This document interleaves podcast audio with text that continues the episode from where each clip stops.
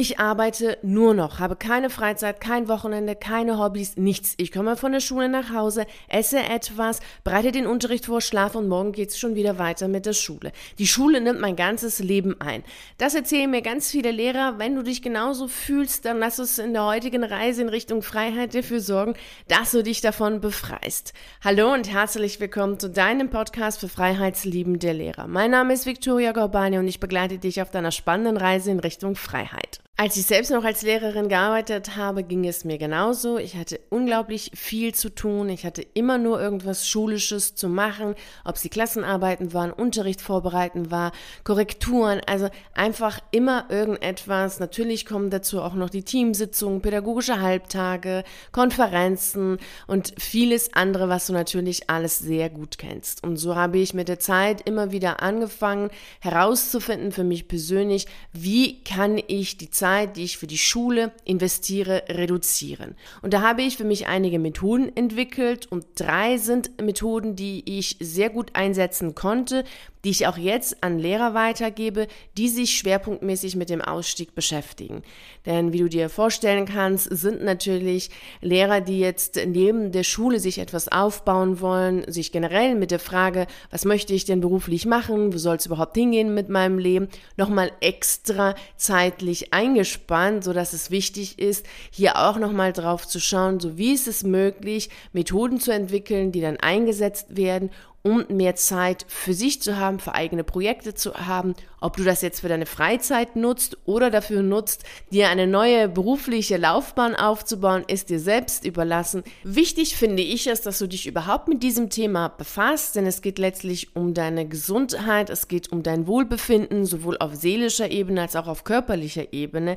Denn es ist schon so, dass das System zwar starr ist, aber bestimmte Einflussmöglichkeiten haben wir schon. Sie sind nicht unendlich groß, denn wir haben als Lehrer in diesem starren System kaum eine Veränderungsmacht, aber wir haben die Möglichkeit, auf uns selbst Einfluss zu nehmen, um eine andere Haltung einzuüben, um dann auch anders in der Schule wirken zu können. Und das ist wichtig, dass du das weißt. Und daher möchte ich dir auch diese drei Methoden, die bei mir und auch bei anderen gut wirken, mitgeben. Ich werde dir natürlich auch sagen, wo hier die Grenzen sind. Denn natürlich ist es so, dass sie nicht unendlich gut wirken für die nächsten 40 Jahre. Da gibt es Grenzen und die werde ich dir natürlich auch nennen. Es ist aber auch so, dass die Methoden, die ich dir nenne, viel komplizierter sind, wenn sie auf dich zugeschnitten werden sollen. Das ist auch wichtig zu beachten. Das würde natürlich hier den Rahmen komplett sprengen. Deshalb ist es schon so, dass ich da einsteige, dir einige Punkte mitgebe, die du berücksichtigen kannst und die du dann auch für dich verändern kannst oder auf dich zugeschnitten dann einsetzen kannst. Wenn es aber darum geht, wirklich zugeschnitten auf dich zu schauen, was dir persönlich hilft und was dich persönlich unterstützt, dann wäre es natürlich wichtig, dass wir dann zusammenarbeiten, weil das hier natürlich jetzt erstmal allgemein das ist, was hilft. Lass uns jetzt mal gleich starten. Und hier ist es wichtig, dass wir erstmal drei Ebenen berücksichtigen. Denn es gibt eine tatsächliche Arbeit und das ist die Unterrichtszeit. Also alles, was auf dem Stundenplan steht, deine Unterrichtsvorbereitung, Klassenarbeiten erstellen beispielsweise, korrigieren, also alles, was du machst, was zeitlich fassbar ist. Dazu gehören natürlich auch Teamsitzungen, Konferenzen und Co. Letztlich alles, was zeitlich greifbar ist, fassbar ist, wo du dann wirklich auch eine, eine, Zahl hast, die du aufschreiben kannst. Dann gibt es natürlich neben dieser tatsächlichen Arbeit auch noch eine andere Ebene, nämlich die energetische Ebene. Denn diese tatsächliche Arbeit entzieht dir natürlich Energie und die ist nicht fassbar. Das können wir nicht fassen und ich spreche natürlich nicht von der sichtbaren Energie, sondern von der unsichtbaren Energie, also jetzt nicht die sichtbare Energie Gas und Öl und Co, sondern von der unsichtbaren Energie und die ist nicht fassbar. Du kannst jetzt nicht sagen, wie viel Energie du einsetzt oder verbrauchst, um Klassenarbeiten zu korrigieren. Es funktioniert nicht. Aber es ist schon so, dass die Energie, die du in, also jegliche Arbeit, die du im Grunde machst, die zeitlich fassbar ist, dahinter einfach Energie steckt, die du verlierst. Und deshalb brauchst du auch wiederum Zeit, um diese Energie wieder zurückzugewinnen. Also du mit Erholung, Schlaf, schöne Dinge zu machen, spazieren gehen. Also all diese Dinge, die deiner Seele und deinem Körper gut tun, vor allem der Seele gut tun, sind ja die Dinge, die dazu führen, dass du wieder Energie zurückgewinnst um dann wieder in der Schule arbeiten zu können. Und das ist eine sehr, sehr wichtige Komponente, denn sie ist extrem individuell. Je mehr du das Schulsystem kritisierst und bestimmte Aktivitäten kritisierst, desto mehr Energie verbrauchst du bei der Ausführung dieser Aktivitäten. Wenn du zum Beispiel zu denjenigen gehörst, die bestrafen, erziehen, Maßregeln furchtbar finden und sinnfrei finden und das überhaupt nicht deine Art ist, dann wirst du sehr viel mehr Energie verbrauchen bei diesen Tätigkeiten als ein anderer Lehrer, der solche Aufgaben total toll findet oder gar als Teil seiner Persönlichkeit sieht. Es gibt es ja auch eher die Dominanten, eher so diejenigen, die dann gerne erziehen, das toll finden, zu sagen, wo es lang geht. Die werden dann bei solchen Aufgaben eher Energie zurückkriegen, also sich erfüllt fühlen, als diejenigen, die sagen, boah, das ist absolut nicht mein Ding, möchte ich nicht. Ich möchte nicht ständig gegen die Schüler kämpfen, ständig so tun, als wenn ich allwissend wäre und das, was ich sage, ist total richtig richtig und das muss gemacht werden. Genauso geht es auch hinsichtlich deines Naturells. Also wenn du eher ein Mensch bist, der eher im Stillen, eher in der Ruhe arbeitet, eher zurückgezogen arbeitet, ist natürlich der Lehrerberuf schwierig auszuführen, weil es ein Beruf ist, was sehr viel mit Präsenz zu tun hat. Also du präsentierst dich, du stehst vorne, alle schauen dich an. Und das kann natürlich sein, dass dich das wiederum mehr Energie kostet als eben einen anderen, der die gleiche Aufgabe macht, aber das total toll findet, vorne zu stehen und zu reden und so weiter. Also du siehst, dass diese energetische Ebene erstens extrem wichtig ist, weil es hier darum geht, dass du dann ja wieder Zeit investieren musst, um sie zurückzugewinnen. Und je mehr du gegen dich selbst arbeitest, gegen deine Werte, gegen dein Naturell, desto mehr Energie verbrauchst du und desto mehr Zeit musst du investieren, um diese Energie wieder zurückzugewinnen. Und daher kommt auch dieses seelisch erschöpft sein, ständig müde sein, lethargisch, lustlos, depressiv. Das hat, es sind immer Zeichen dafür, dass das, was du machst, gegen deine Werte entspricht, weil du dich zwingen musst, sie zu tun. Ansonsten wirst du ja erfüllt, wenn du Benoten total geil finden würdest, würdest du sagen, boah, ich liebe es zu benoten, Klassenarbeiten sind genau genau mein Ding. Also bestrafen und erziehen finde ich total genial. Dann würdest du voll erfüllt sein in dem Beruf und sagen, ja, das ist genau das Richtige. Finde ich super toll. Ich gehe dahin, sage, wo es lang geht. Und das ist natürlich so eine Sache. Wenn du das hast, sagst du dann super. Wenn du das eher nicht hast, wenn du eher der Mensch bist, der sagt, hm, ist nicht so meins, dann kann ich das erstens sehr gut nachvollziehen. Mir geht es genauso. Das wäre und ist auch nicht meins. Deshalb mache ich den Job auch nicht mehr. Und daher weißt du auch, okay, das zieht dir unglaublich viel Energie. So, lass uns jetzt mal auf die dritte Ebene gehen, denn es gibt noch eine andere dritte Ebene, das ist die mentale Ebene. Und diese mentale Ebene ist natürlich auch wiederum eine Ebene, die wir nicht fassen können und greifen können. Wir können es auch nicht zeitlich greifen und benennen. Das ist aber die Ebene, in der du dich mit dem, was du getan hast, auseinandersetzt. Als Menschen haben wir nun mal die Möglichkeiten, die Metaebene zu gehen und Dinge zu hinterfragen.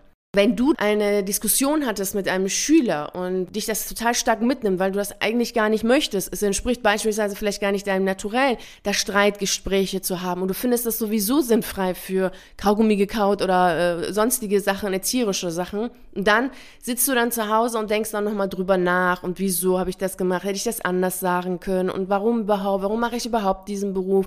Und warum ist es überhaupt so, du weißt, was ich meine, also dieses Nachdenken, Hinterfragen und was dann natürlich oft in dieses Grübeln und Überdenken und Zerdenken und dergleichen führt. Das kostet natürlich auch wiederum Energie. Ist zwar nicht sichtbar, aber du verwendest natürlich Energie fürs Nachdenken und das ist ja auch ein Nachdenken, was noch nicht mal zielführend ist, weil du ja, wie wir vorhin gesagt haben, keine Veränderungsmacht hast, um die Situation zu verändern, führt es natürlich dazu, dass du leicht in die Unmacht kommst oder in so eine Opferrolle, was natürlich wiederum sehr schwierig ist oder sehr schlecht ist, sagen wir mal, für die seelische Gesundheit und natürlich auch für die körperliche Gesundheit äh, schlimm ist, weil die beiden führen ja zusammen, sind ja nicht auseinanderzunehmen.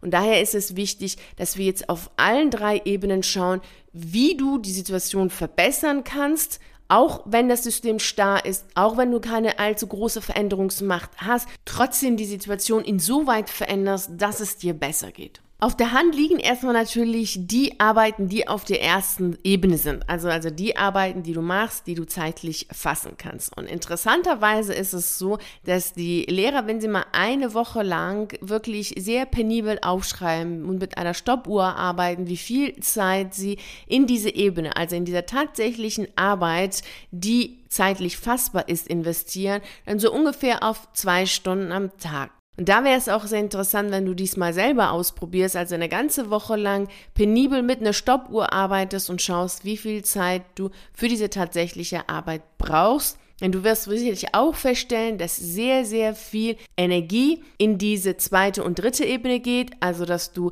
die Energie, die du verloren hast bei Tätigkeiten, die du nicht magst und gleichzeitig dann die Energie durch das Nachdenken verlierst und somit sehr viel Zeit in die Erholung investieren musst, um wieder dein Akku sozusagen aufzuladen, um ein bisschen technisch zu sprechen, um wieder Dinge zu tun, die dich Energie kosten und Zeit kosten. Die erste Methode, die hier schon gut Abhilfe schafft, geht in die Richtung, dass du nach deinem Schultag, also nach deiner letzten Stunde, Schulstunde, die du unterrichtet hast, eine weitere Schularbeit nur dann nachgehst, wenn du sie für sinnvoll erachtest und sie zielführend ist. Also wenn du sagst, dass beispielsweise du bei Eltern anrufst oder bei einer anderen Institution anrufst oder mit Schülern sprichst und der Meinung bist, dass diese Mehrarbeit, die du dann ja leistest, tatsächlich dazu führt, dass das Ziel erreicht wird, was du vorher festgelegt hast, dann solltest du dieser Aufgabe nachgehen. Falls dies nicht der Fall ist, dann solltest du diese Arbeit streichen. Ich habe das damals so gemacht, dass ich überlegt hatte, zum Beispiel bei Schulverweigerern, ich hatte einige solche Klassen, wo eben sehr viele Schulmeider, Schulverweigerer waren. Und dann habe ich mir immer überlegt, nachdem ich natürlich die Erfahrung gemacht hatte, dass bei äh, Anrufen sehr wenig bei rumkommt, ob ich nach meiner letzten Unterrichtsstunde wieder diese Mehrarbeit leiste, indem ich stundenlang versuche, überhaupt irgendjemanden zu erreichen und dann Gespräche führe zum x-ten Mal und am Ende dann der Schüler doch wieder nicht kommt oder für eine Stunde kommt und danach wieder monatelang nicht gesehen wird. Und nach einer gewissen Zeit habe ich mir dann überlegt, ob ich wirklich diese Mehrarbeit leisten möchte oder nicht, denn ich wusste ja, dass sie nicht zielführend ist. Das ist schon respektlos gegenüber der eigenen Lebenszeit, etwas zu tun, was am Ende zu keinem Ziel führt. Und die Erfahrung zeigt es ja. Ich meine, du bist ja erfahren als Lehrer und weißt ja, welche Aufgaben Aufgaben zum Ziel führen oder nicht. Und bei Nachfragen von Kollegen oder der Schulleitung ist es wichtig, dass du für deine eigene Lebenszeit einstehst und deutlich machst, warum du diese Aufgaben nicht mehr ausführst oder nicht mehr in der Intensität ausführst, wie du es mal getan hast. Denn es geht um deine Lebenszeit und die ist dann weg. Also du kannst sie nicht wieder zurückholen oder so. Und ich bin generell der Meinung, dass das Schulsystem sehr respektlos mit der Lebenszeit von Menschen, natürlich auch mit der Lebenszeit von Lehrern umgeht.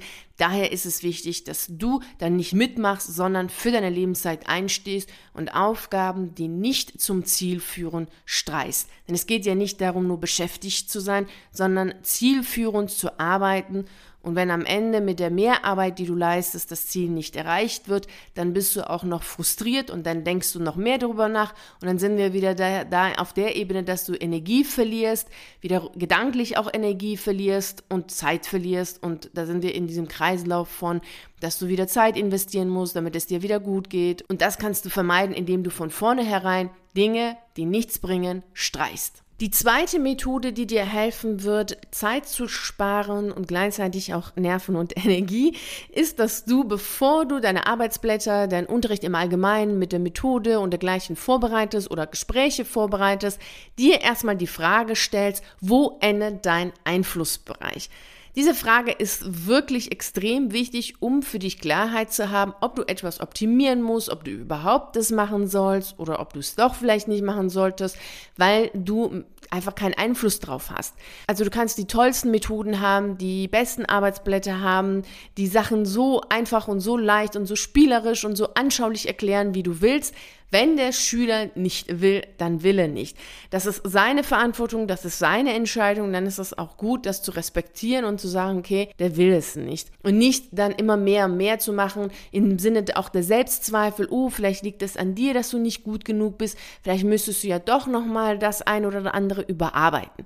Das kenne ich total gut aus meiner eigenen Zeit als Lehrerin. Immer, wenn der Schüler oder die Schüler weniger gemacht haben, auch im Unterricht nicht mitgemacht haben, hatte ich sofort das Gefühl, oh je, oh je, ich muss es noch besser machen, ich muss es noch anschaulicher erklären, ich muss die Arbeitsblätter noch besser strukturieren, diesen einen Satz nochmal verändern, damit der noch konkreter ist, damit sie das noch besser verstehen. Und da ist es wirklich total gut, sich mal einige Minuten Zeit zu nehmen und dir die Frage zu stellen, wo endet dein Einflussbereich.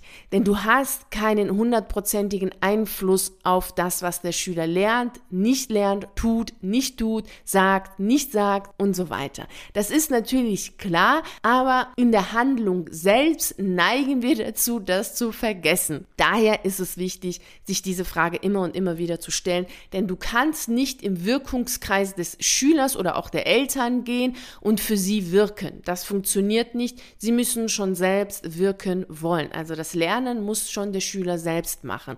In die Handlung zu kommen, umzusetzen, muss schon der andere tun. Das kannst du für diese Menschen nicht tun. Das ist auch gut so, dass du das nicht kannst, weil es ist ja auch das Leben des anderen. Er trägt die Verantwortung für sein Leben und es sind seine Entscheidungen. Es ist auch gut, es auch zu respektieren, wenn der andere sagt, nee, ich will nicht lernen und die Konsequenz einer 6 trage ich oder die Konsequenz einer schlechten Note trage ich.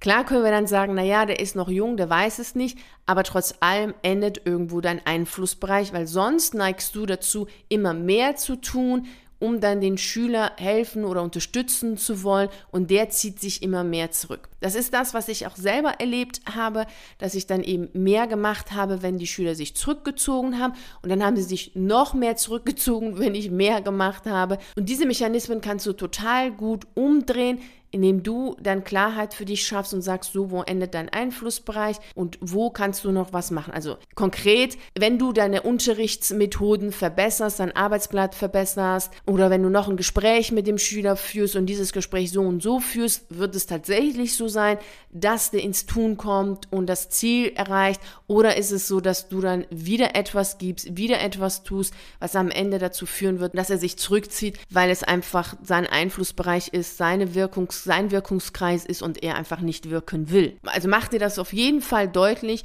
um nicht immer mehr und mehr und mehr zu machen und wieder frustriert zu sein, weil es nichts bringt und der andere das nicht annimmt. Dann bist du auch noch traurig, weil er undankbar ist und so weiter. Du kannst dir das Ganze sparen, indem du klar und deutlich machst, bis hierhin kannst du gehen und ab da kannst du nicht gehen, weil dort dann der Einflussbereich oder der Wirkungskreis des anderen beginnt und genau da, wo der andere aktiv werden muss, ist letztlich auch deine Grenze, was deine Aktion angeht. Die dritte Methode, die total hilfreich ist, ist, wenn du für deinen Unterricht einen Standard festlegst. Wenn du für deinen Unterricht ganz klar weißt, das und das und das muss passieren, dann gehst du raus und sagst, okay, hey, das war gut, ich bin zufrieden, da war alles supi, dann ist es genau richtig, weil sonst kommst du sehr schnell in die Erwartungshaltung von allen anderen.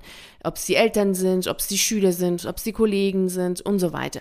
Und um das zu vermeiden und wiederum um zu vermeiden letztlich, dass du nicht immer und immer wieder darüber nachdenkst, was du hättest anders sagen, was du hättest anders machen können, was hättest du anders vorbereiten können, damit dann der Unterricht so ist oder so ist, ist es gut zu wissen, was du selber möchtest. Ich habe mir damals für jegliche Unterrichtsstunden und auch dann klassenbezogen aufgeschrieben, was ich als Mindeststandard festlege für meinen Unterricht um danach wissen zu können, ja, das habe ich erreicht, habe ich erledigt, war gut und ich bin zufrieden. Weil sonst ist es echt schwierig. Gerade in Klassen natürlich, wo sehr viele Probleme sind, wird es schwierig mit dem Lehren. Und wenn für dich nicht klar ist, was dein Standard ist, kommst du sehr schnell in die Situation, dich entweder rechtfertigen zu müssen oder immer frustriert zu sein, weil du das Gefühl hast, naja, wird ja nichts, da kommt ja nichts, da geht ja gar nichts weiter und du müsstest vielleicht noch dies oder jenes ändern, dann überlegst du sehr viel nach der Stunde, also nach der Schule, immer wieder noch über die Schule nach und bist zwar physisch nicht in der Schule, aber seelisch schon und das ist extrem belastend. Deshalb nimm dir die Zeit und lege für dich persönlich Standards fest, mit denen du zufrieden bist. Und mach dir auch deutlich, dass du ein Mensch bist und es ist auch sehr gut so, dass du ein Mensch bist und dazu gehört es, dass es dir mal gut geht und mal nicht so gut geht. Und somit kann es natürlich sein, dass du manchmal deine Mindeststandards super gut erfüllst und sagst, wow, war alles top. Und es kann auch sein, dass es Tage gibt, da erfüllst du sie nicht in der Form, auch wenn es nur Mindeststandards sind, weil es dir selber nicht gut geht, weil du privat selber hast, etwa irgendetwas hast, was dich belastet. Das ist vollkommen in Ordnung, denn du bist ein Mensch und es ist auch gut, das Menschliche zu zeigen zeigen und auch zu leben. Jetzt hast du dir die drei Methoden angehört und denkst dir vielleicht, naja, hört sich ja alles nett an, aber in der Umsetzung ist es doch gar nicht so, das kann man doch gar nicht so jetzt umsetzen. Und da ist es wichtig, dass du diese drei Fehler nicht machst. Zu glauben, dass es schnell geht, dass du super schnell diese Methoden umsetzen kannst und für dich Erfolge erzielst, sodass du dann gleich am nächsten Tag super viel Zeit hast für dich, das läuft meist nicht so. Du brauchst schon einige Tage und einige Wochen, um das Ganze zu üben. Vor allem brauchst du ja auch erstmal Zeit, um für dich Klarheit zu erlangen. Also wo endet denn tatsächlich dein Einflussbereich? Was sind denn deine Mindeststandards? Welche Aufgaben sind denn nicht zielführend? Welche Aufgaben willst du denn tatsächlich streichen? Also da brauchst du erstmal Klarheit und dann kommst du dahin, diese Methoden anzuwenden, um zu schauen, okay, was funktioniert, was funktioniert noch nicht so gut, was müsstest du auf deine Situation zuschneiden. Also mach bitte nicht diesen einen Fehler, den sehr viele machen, ja, habe ich gehört, hört sich gut an und dann beginnen sie am nächsten Tag das zu machen, was super toll ist, sind aber sofort enttäuscht, wenn dann nicht am übernächsten Tag die Ergebnisse da sind. Den zweiten Fehler, den du nicht machen solltest, ist zu denken, dass, naja, kenne ich schon, weiß ich schon, dann ist schon auch alles okay. Also kennen und wissen ist nicht können und tun. Du solltest wirklich diese Methoden anwenden, du solltest sie auch üben, weil es ist auch natürlich eine Übungssache, denn bisher hast du es ja anders gemacht, hast dann immer eher bist du so in Richtung Selbstzweifel gegangen oder hast sehr viel gemacht und auch nicht um anzuecken bei den Kollegen. Und jetzt gehst du in eine andere Richtung und diese Denkweise oder diese Haltung jetzt zu deinen eigenen Aufgaben, die müsstest du ja auch erst einmal üben und auch schauen, dass du dich damit wohlfühlst. Und daher mach bitte nicht den Fehler zu glauben, was kennen und wissen gleich können und tun ist. Und der dritte Fehler, den du auch wiederum vermeiden solltest, und das ist wirklich sehr, sehr wichtig, ist, dass wenn du das Schulsystem kritisierst, also so wie ich es getan habe, du natürlich mit diesen Methoden nicht die nächsten 40 Jahre glücklich wirst. Es sind Methoden, die dich dabei unterstützen, erst einmal Luft zu holen, zu atmen, um zu schauen, wie soll es in deinem Leben weitergehen. Es sind keine Methoden, die du jetzt die nächsten 30 Jahre anwenden kannst, um in dem Lehrerberuf super glücklich und zufrieden zu sein, wenn du es derzeit noch nicht mal ansatzweise bist. Das ist ganz wichtig zu wissen, denn wie du jetzt schon weißt, ist die Kritik, die du ausübst, die wird ja nicht einfach gestrichen werden oder die ist ja dann nicht einfach weg, wenn du diese Methoden anwendest, denn die Klassenarbeiten zu korrigieren, die wirst du dann trotzdem nicht gerne machen, wenn du einfach das Benoten einfach total kritisierst oder einfach das nicht gerne machst und die Tätigkeit dir überhaupt nicht liegt, dann wirst du auch mit diesen Methoden da jetzt nicht deine Glückseligkeit finden. Das ist ganz klar, denn du wirst einfach nur diese Aufgaben besser einordnen können und schneller bearbeiten, um zu wissen, okay, jetzt machst du etwas, was dich glücklich macht, was dich zufrieden macht. Also hier sind auch die Grenzen dieser Methoden gesetzt. Wenn du alles kritisierst, wenn du unglücklich und unzufrieden bist in dem Beruf, wenn es einfach deinem Naturell nicht entspricht, bestimmte typische Lehrertätigkeiten auszuführen, wie vorne zu stehen, präsentieren und sprechen und sich zeigen, dann werden dir diese Methoden zwar helfen, erst einmal Luft zu holen, indem du Zeit findest, Sie werden dich aber nicht jahrelang glücklich und zufrieden machen. Also da müsstest du trotz allem dir mal überlegen, wie soll es in deinem Leben weitergehen, welche beruflichen Alternative kommen für dich in Frage. Und dabei hilft dir ja auch der Routenplan zu deiner erfüllenden Berufsalternative. Das ist eine PDF-Datei von 40 Seiten, die kannst du dir kostenfrei auf meiner Seite herunterladen und dann kannst du schon damit anfangen zu arbeiten. Und eine Sache ist noch wichtig zu sagen, denn viele haben bei diesen Vorgehensweisen Bedenken hinsichtlich dessen, dass sie dann nicht mehr gut sind als Lehrer, dass sie dann nicht mehr schülergewandt sind. Und auch das stimmt so nicht. Wenn du respektvoll mit deiner eigenen Lebenszeit, mit deiner eigenen Lebensenergie umgehst, dann respektierst du natürlich auch die Lebenszeit und die Lebensenergie der Schüler, bist besser für sie da, bist wacher, bist einfach viel mehr fokussierter und konzentrierter, als wenn du selber mit dir nicht gut umgehst, immer mehr Energie und Zeit verlierst und schlaflose Nächte hast, dann funktioniert das ja genauso wenig. Also daher hab da keine Bedenken. Wenn du Klarheit hast, dann ist es auch für die Schüler wertvoll. Ich hoffe, du hast jetzt in dieser heutigen Reise in Richtung Freiheit sehr viel für dich mitnehmen können, was dir hilft, mehr Zeit für dich, für deine Freunde, für deine Familie und gar für deine berufliche Neuorientierung zu haben.